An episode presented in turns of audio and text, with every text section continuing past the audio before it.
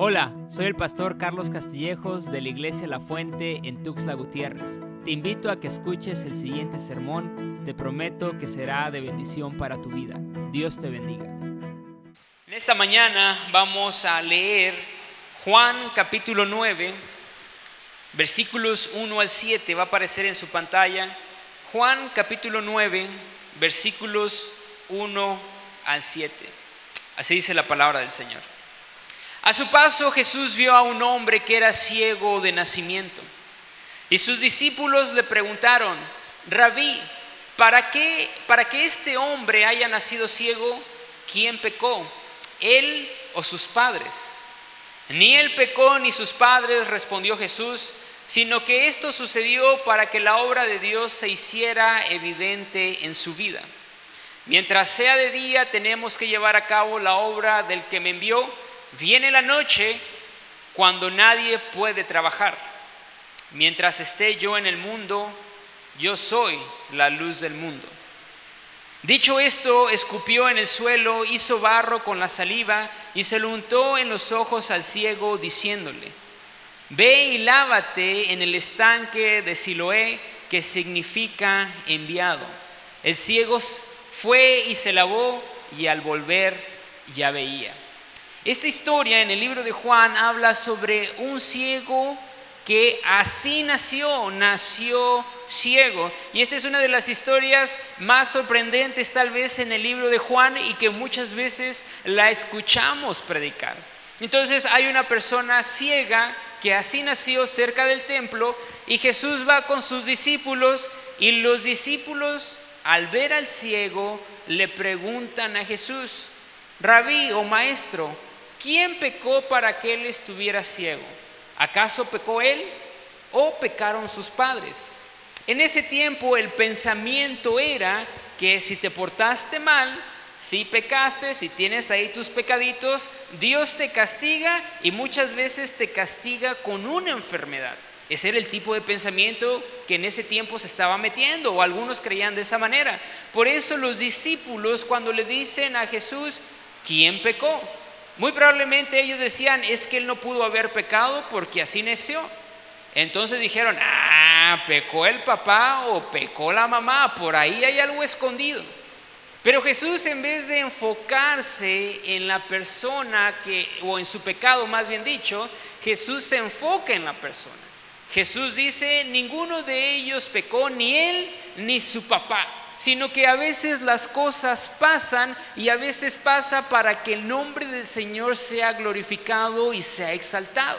Jesús no ve su pecado, Jesús ve a la persona, al ciego y dice, nadie pecó, pero es para que la para que el poder de Dios, ¿verdad? Y el nombre de nuestro Padre celestial sea exaltado y sea glorificado.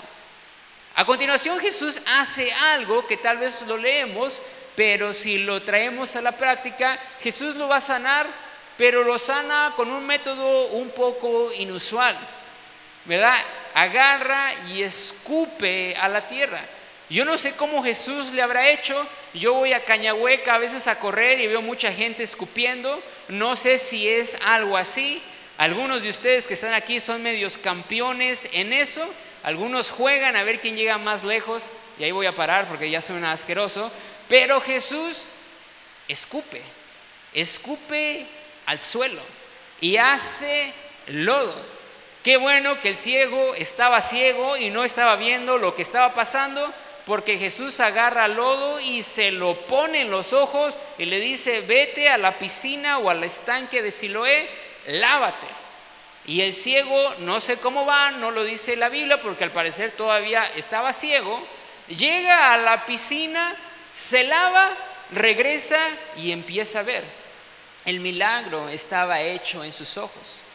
La, narrativa sigue y dice que el, el ex ciego, que muy probablemente era un joven, empieza a decir, estoy sano. Y la gente le empieza a preguntar, ¿qué pasó? ¿Quién te sanó? Y él dice, pues un tal Jesús.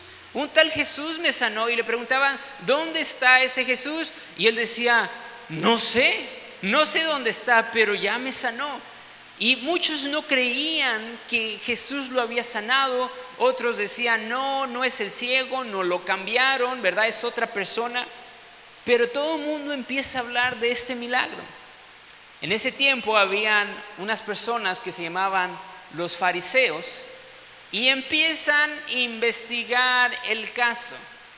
Porque si Jesús había hecho un milagro, lo había hecho en aquel entonces en sábado, que era el día de reposo, y para ellos estar en reposo era eh, literalmente no hacer nada, por lo tanto Jesús no tenía derecho de sanar a nadie en un sábado.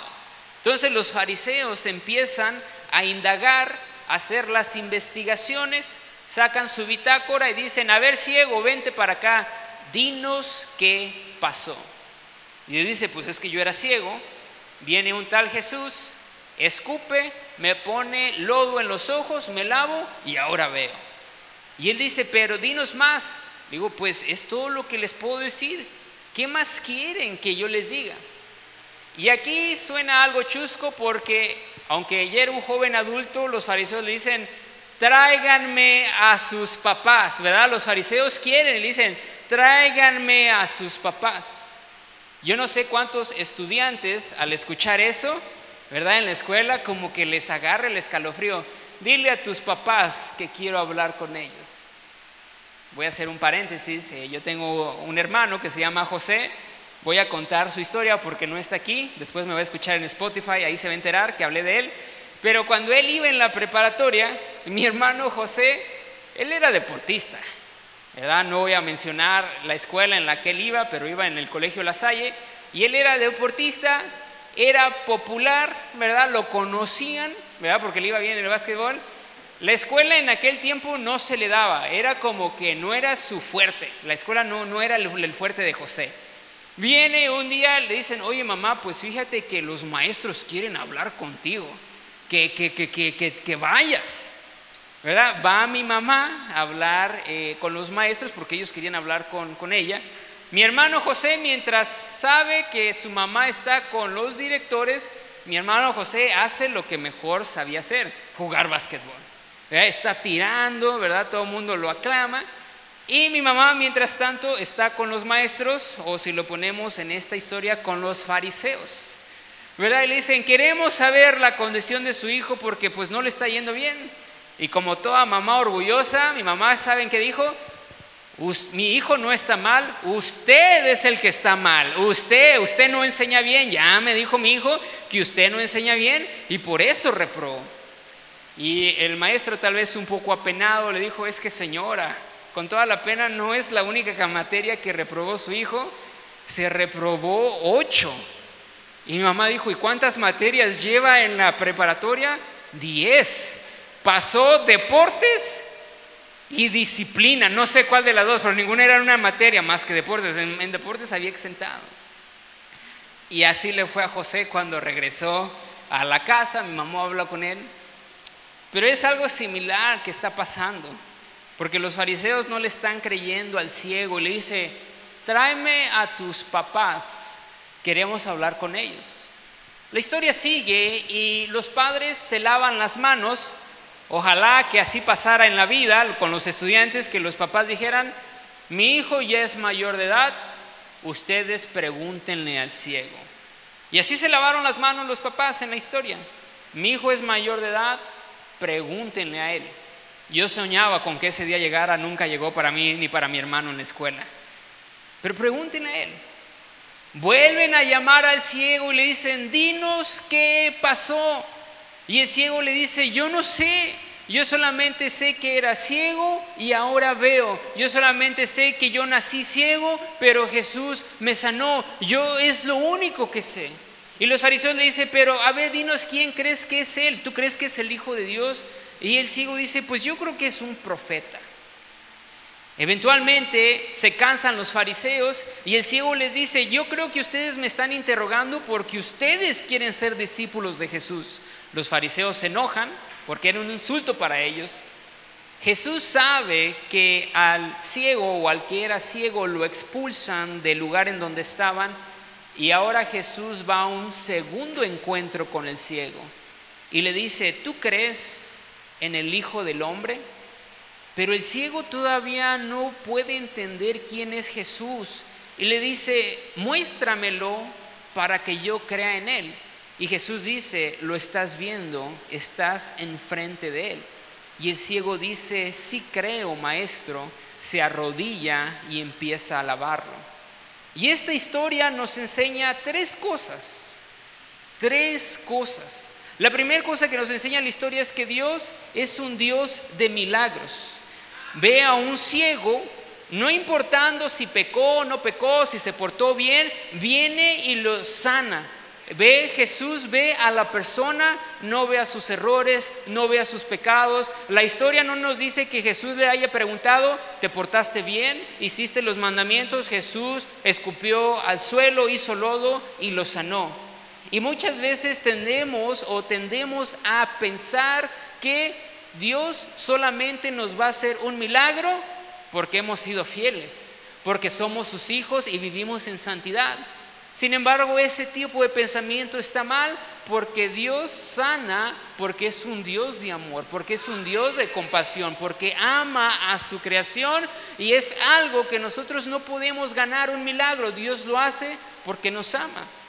Hay otras personas que creen, Dios nunca me va a hacer un milagro porque soy pecador, porque estoy lejos de Él, porque no merezco su amor. Y ese pensamiento también es erróneo porque Dios cuando sana, Él no ve tu pecado, Él ve a la persona y dice, te sano y en el nombre de Jesús eres sano.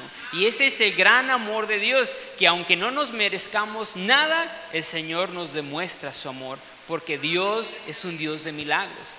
Hace varios años yo estaba todavía en, Estados Unidos y escuché el testimonio de una persona o de un matrimonio jóvenes que le gustaba la fiesta.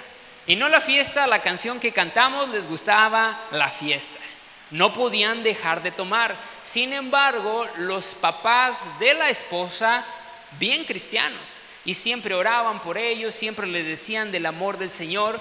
Y en una ocasión se dan cuenta que la hija, la esposa, que le gusta la fiesta junto con su esposo, no pueden tener hijos y ya habían intentado varias veces, de hecho en una ocasión ya habían perdido al bebé y no podían. Y ellos dijeron, bueno, acerquémonos al Señor, acerquémonos a Él y le pidamos, imploremos que el Señor nos regale un bebé. Y ellos dijeron, es más, Señor, si nos sanas, hasta vamos a dejar de tomar. ¿Verdad? Y dejaron de tomar por unos días, empezaron a orar y el Señor les hizo el milagro. Dios, a unas semanas después, les regaló, ¿verdad? Ese gran regalo de que la esposa quedara embarazada. Y uno pudiera decir, ah, no se lo merecen. ¿Por qué? ¿Por qué el Señor les hace un milagro si no se los merecen? Si merecen, ¿verdad? Otra cosa, ¿les gusta la fiesta? Porque el Señor es un Dios de amor. Porque el Señor ve a la persona y no ve su pecado. Y el Señor sana a los enfermos hasta el día de hoy sin pedirte nada a cambio. Porque Él es un Dios de amor y compasión. Ahora esta pareja tiene a su hijo, es una niña, tienen a su hija y ahora ellos se exaltan, glorifican el nombre del Señor y ha habido un cambio en ellos, una transformación, pero el Señor les hizo un milagro aun cuando no se lo merecían. Tú y yo no merecemos absolutamente nada. Tú y yo no merecemos nada, pero el Señor que es un Dios de amor, Él extiende sus brazos y está listo para hacer milagros, señales y prodigios en nuestra vida. Así que tú, ¿verdad? Confiadamente entra al trono de la gracia y Señor en el nombre de Jesús, aunque no me lo merezca, por favor te pido esto y esté expectante de lo que el Señor va a hacer en tu vida. Porque ahí tal vez se resume Juan 3:16, porque de tal manera amó Dios al mundo que ha dado a su único Hijo para que todo aquel que en Él cree no se pierda, mas tenga vida eterna. Yo quiero que el Señor haga un milagro en mi vida. Yo quiero que el Señor me sorprenda y yo sé que el Señor va a traer grandes milagros a tu vida. Amén. Pero lo segundo que esta historia nos enseña es que el Señor quiere que nosotros crezcamos con Él. Porque si te das cuenta, aunque el ciego ya había sido sanado por Jesús, él todavía no sabía quién era Jesús. En otras palabras, él todavía no tenía un encuentro con Jesús. Ya lo había sanado Dios o Jesús, pero él todavía no tenía un encuentro con él. De hecho, cuando le preguntan, ¿dónde está Jesús? Dice, no sé. La Biblia no nos dice que en cuanto lo sanó, siguió a Jesús, le dijo, no sé dónde está. Después los fariseos le preguntaron, pero ¿quién es? ¿Quién te sanó? ¿Quién crees tú que es él? Y él dice, ah, eh, un profeta tal vez. Aún no sabe quién es Jesús. Aún no lo sabe, lo desconoce. Y esto nos muestra algo que hasta hoy en día hay personas que a pesar que el Señor les ha hecho un milagro, a pesar que han, ¿verdad?, visto la gran amor y la misericordia del Señor, aún no tienen un encuentro con el Señor. Y puede uno estar metido en la iglesia por 25, 30, 45 años y hay gente que camina de esa manera, a pesar de ver los grandes milagros, aún no tienen un encuentro como el Señor. Y, y el ciego, en este momento, el ex ciego, él está en un momento crítico donde él va a tener que decidir. Él va a tomar, va a tener que tomar una decisión después del milagro. ¿Voy a seguir a Jesús? ¿Voy a someterme a Él? ¿O voy a regresar a mi antigua vida? ¿Qué hago? Y está en ese dilema o está en ese discernimiento. Y esto nos enseña algo a todos los cristianos. Los cristianos no podemos vivir de milagro en milagro. No podemos vivir. ¿A quién no le gustaría? ¿Verdad? Que toda su vida sea milagro aquí, milagro allá, milagro la próxima semana. Y aunque Dios es un Dios de milagros, tú y yo no podemos vivir de puros milagros. Nuestra fe debe estar en Cristo Jesús y tu fe debe estar basada en la palabra del Señor. Porque si la basas en milagros, ¿qué pasa cuando por alguna razón el Señor dice, no hay milagros ahorita en tu vida porque quiero que te fortalezcas en mí? ¿Qué pasa? Uno se desanima, se desmotiva, muchos claudican, muchos es ahí cuando se apartan del Señor porque como ya no les hizo otro milagro, se apartaron. En otras palabras, pasa la emoción del milagro y un año después claudican porque querían otro milagro, pero nunca se fortalecieron en el Señor. Hay gente que dice, Señor, por favor, necesito que me des un trabajo, y el Señor les hace un milagro en el trabajo. Hay gente que dice, Señor, quiero vender una propiedad. Me ha tocado que me han mandado a llamar para que yo ore para que el Señor venda su propiedad y se las vende. Y uno dice, alabado sea el Señor. Señor, sáname, por favor, estoy desesperado, sáname. Y el Señor lo sana tengo un problema legal muy fuerte y el Señor les resuelve el problema legal. Hay otros que dicen, estoy muy desmotivado, quiero un novio, quiero una novia y el Señor les da algo. Sin embargo, cuando pasa la emoción, la emoción del milagro, muchos de ellos se apartan del Señor. Porque de milagro en milagro uno no puede vivir.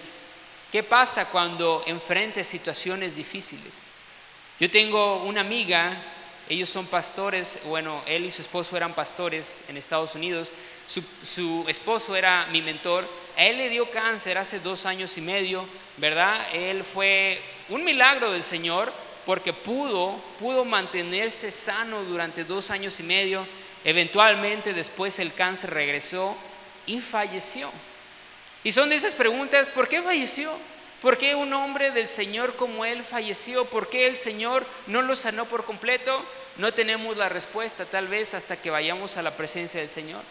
Pero ahora su esposa, ella sigue siendo pastora, ella sigue predicando. ¿Y qué pasa? Imagínense a alguien que pasa por una circunstancia tan difícil como esa y diga, no, yo hasta aquí llegué, yo ya no sigo al Señor. Es alguien que basó su fe en milagros y no basó su fe en Jesucristo ni en la palabra del Señor. Por eso cuando vengan los momentos bien difíciles en tu vida, más vale que tú y yo estemos bien fortalecidos en la palabra del Señor, orando, siguiendo sus mandamientos, porque de que van a venir los momentos difíciles, van a vivir.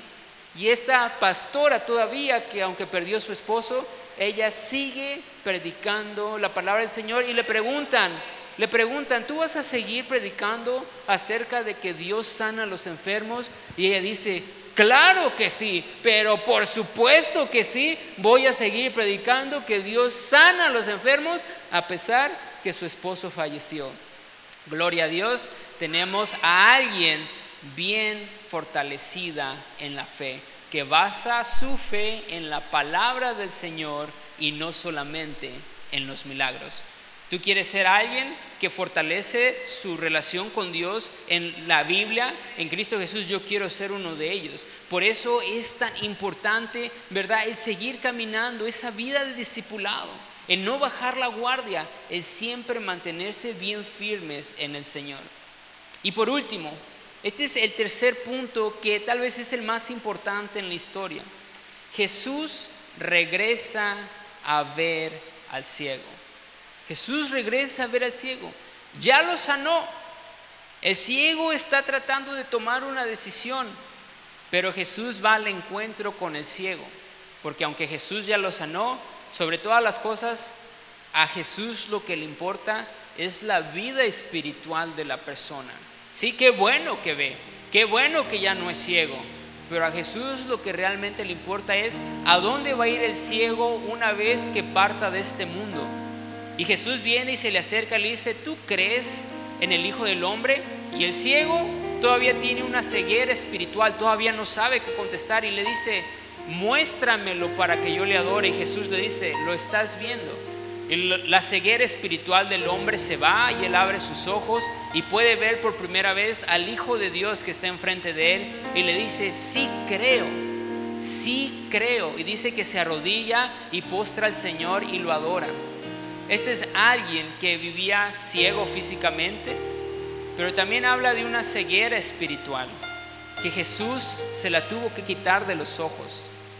Y hay mucha gente que todavía camina con una ceguera espiritual, muy lejos del Señor o muy metida en la iglesia, pero caminan con una ceguera espiritual, porque aún todavía no conocen al Maestro, aún todavía no tienen un encuentro con el Señor.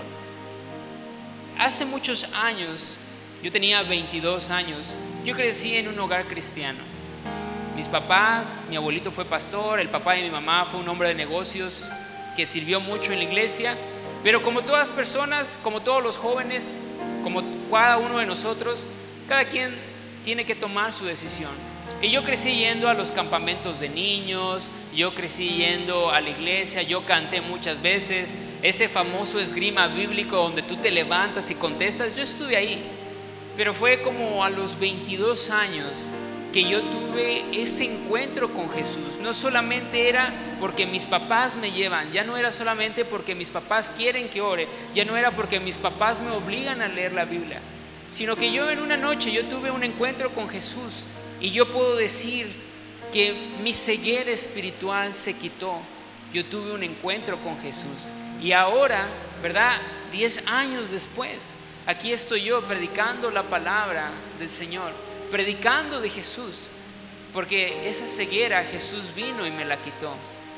Porque esto no es acerca de tradición, no es acerca de religiosidad. Jesús necesitaba tener un encuentro con el ciego. Y ahora el ciego ya estaba sano físicamente, pero lo más importante es que la ceguera espiritual ya se le había quitado a él. Y ahora el ciego podía estar seguro en dónde iba a pasar la vida eterna con Jesucristo en el cielo.